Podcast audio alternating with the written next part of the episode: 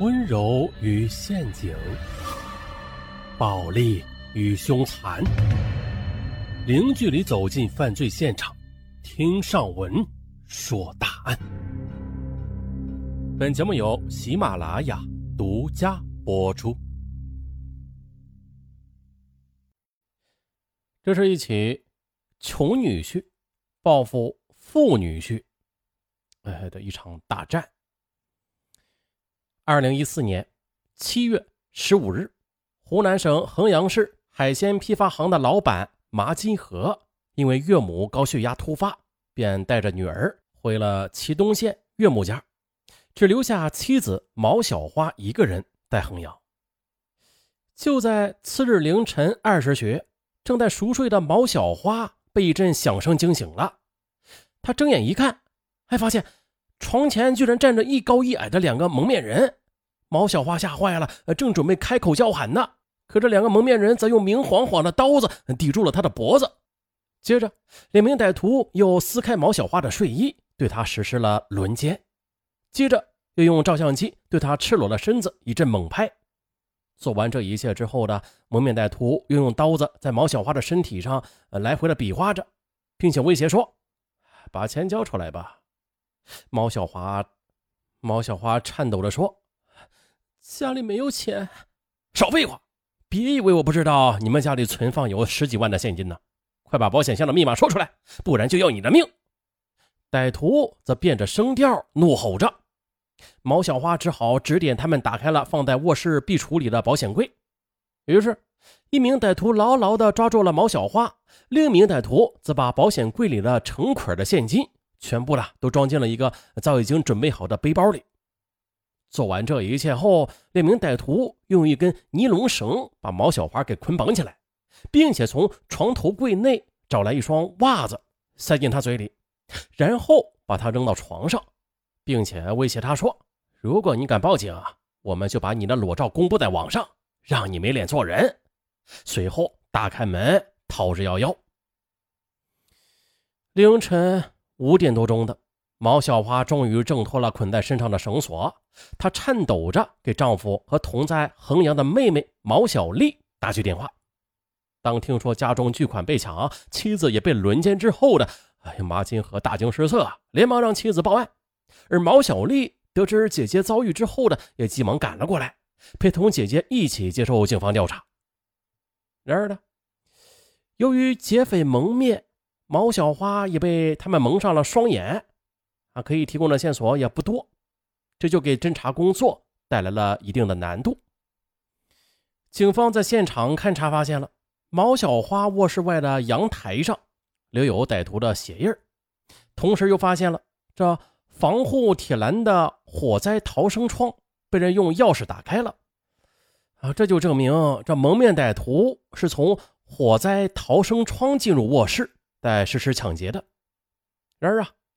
这火灾逃生窗，它在一个不显眼的地方，歹徒却能从那里进入，而且对毛小花家里存有大量的现金也是如此的肯定，这就证明歹徒对毛小花家的情况和生活习惯那是非常的熟悉的。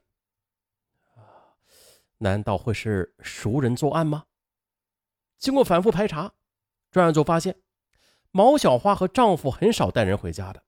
能够对他们家里了如指掌的都是至亲，而他们在衡阳的至亲就妹妹毛小丽和妹夫胡排超一家。随后，警方就对胡排超采取了秘密调查，他们采取技术手段提取了胡排超的鞋印经过技术鉴定，啊，与现场遗留下来的鞋印完全吻合。于是，警方立即的便对胡排超实施了抓捕。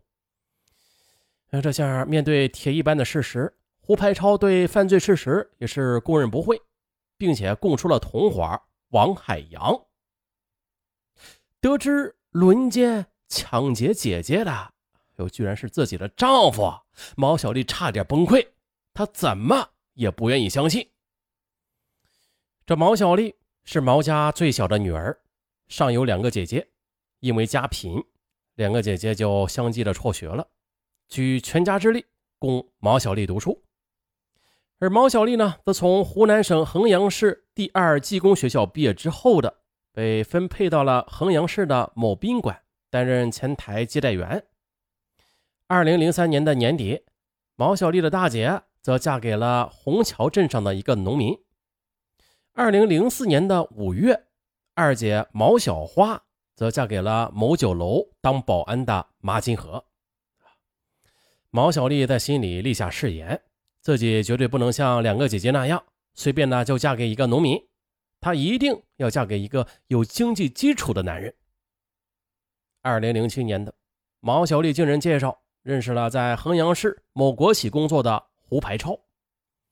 胡排超是衡阳市人，比毛小丽大五岁。胡排超的出身、嗯，工作以及薪水都特别符合毛小丽的择偶标准。又经过一段时间的相处之后，他俩结婚了。婚后的毛小丽每次和丈夫一起回娘家时，啊，都要给父母带上大包小包的礼物。两位老人呢，也总是把胡排超当做贵宾接待。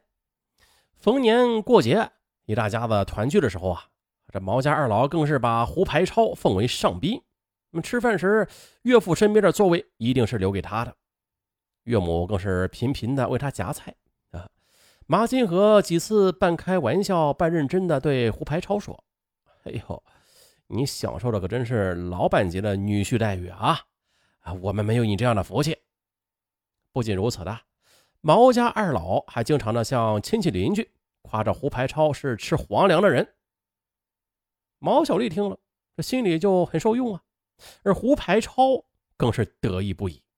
说到这儿啊，这个剧情有点像以前的一个案子啊，啊，以前有个案子呢，也是这样相互的去攀比，不过上回是亲姐妹攀比，这回是女婿之间的攀比，不是同一个案子。二零零三年春节的。马金河给岳母买了一件棉袄，毛小丽得知之后呢，立刻的，嗯，就让胡排超去买了一件羽绒服送给母亲。老人穿上羽绒服之后，高兴的逢人便说呀：“哎呦，就这件衣服啊，得一千多块钱呢，是我的小女婿买来孝敬我的。”哎呀，这马金河听了，忍不住就对妻子诉苦说：“呀，看来我要是不多赚点钱，就做不了你家的好女婿了。”可是到了年底的，马金河夫妇突然的来到衡阳拜访胡排超夫妇，将近一年不见，他俩变得让胡排超夫妇不敢认识了。因为啊，一向衣着寒酸的麻金河身穿的一套名牌西装，而毛小花的脖子上又多了一条白金项链。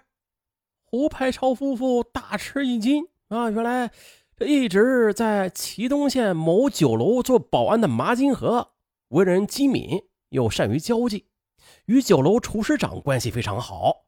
当他从厨师长口中得知这海产品利润非常大时，便动起了做海产品生意的念头。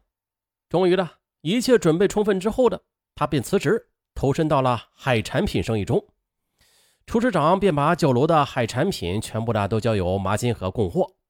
很快，马金河就脱贫致富了。啊，这次他是来衡阳拓展生意的，顺便呢来探望胡排超夫妇。饭桌上，马金河一个劲儿的吹嘘自己的生意，说一个月至少有好几万元的收入吧。哎呦，这令胡排超夫妇好不自在。可是没想到饭后，马金河还是不依不饶：“兄弟，听说你们国企正在酝酿改制吧？以后就不再是铁饭碗了吧？”你马金河的话是捅到了胡排超的痛处，胡排超一时不知该如何回答了。毛小丽则抢着说：“可不是嘛，我们宾馆转让了，我失业了。如今排超所在的国企也在改制，他还不知道明天在哪儿呢。”嗯，自然的，胡排超听了这话，觉得很丢面子。到了二零零九年春节前夕了，胡排超便专门的给马新河打电话。商量在春节的时候啊，给岳父家各自的送去三四百元左右的礼。哎，正月初二，女儿女婿们都到岳父家里去拜年。在席间的岳父专门的敬了马金河三杯酒，可是对胡排超却置之不理了。啊，这胡排超啊，表面上不动声色，内心却疑窦丛生。饭后的岳父带着一丝醉意，终于说漏了嘴：“金河，你是我们家的功臣呐！啊，我早就想把房子翻修一下了，可是手上的钱又不够啊。这次你给的五千元钱呢，刚好派上用场了。”胡排超这才恍然大悟：“哎呀，原来呀，这麻金河除了送礼，还额外的给岳父五千元钱。”他气急了，忍不住就私下里责怪麻金河不守信用，害得自己丢脸。可谁知啊，这麻金河却大大咧咧的说：“哎呀，这毛家的三个女婿啊，以前你的经济条件最好了，那现在呢，我的条件已经超过你了，理应多拿出一点钱来孝敬老人嘛。别说是岳父岳母啊，就算是兄弟，你需要帮忙，只要你一句话，我一定资助你。”这马金和得意之情。溢于言表，可是胡排超就像是活吞了一只苍蝇一样的难受。